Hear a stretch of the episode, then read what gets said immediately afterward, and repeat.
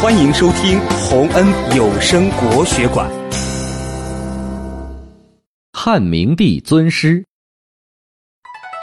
汉明帝是一位非常尊敬老师的人。据说他还是太子时，就跟着当时有名的学者桓荣学习。他对桓荣十分尊敬。等到他登基做皇帝后，虽然高高在上，可在桓荣面前却一点儿也不摆皇帝的架子。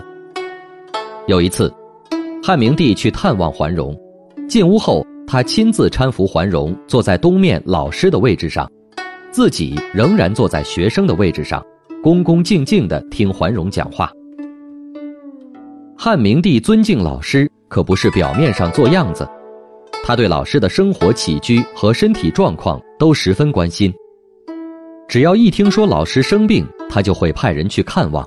还专门指派太医为老师治病。后来桓荣得了重病，知道自己活着的日子不多了，便写了一份奏折向汉明帝谢恩。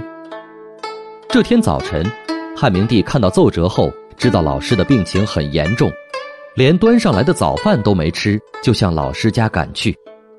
当他乘坐的轿子进入桓荣居住的小巷时，汉明帝怕惊扰了老师，连忙小声对轿夫说。快停轿！我要步行去老师家，免得打扰老师养病。说完，他就下轿，轻手轻脚，快步走到桓荣家。当看到老师脸色蜡黄，说话已经含糊不清时，汉明帝伤心的流下了眼泪。他不停的安慰桓荣说：“老师，我一定找最好的太医为您医治，您一定会好起来的。”可是。由于病情太重，桓荣一天之后便去世了。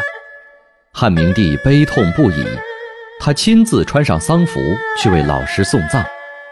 这在当时可是一件大事，历史上还从来没有一个皇帝为了老师做出这样的事情呢。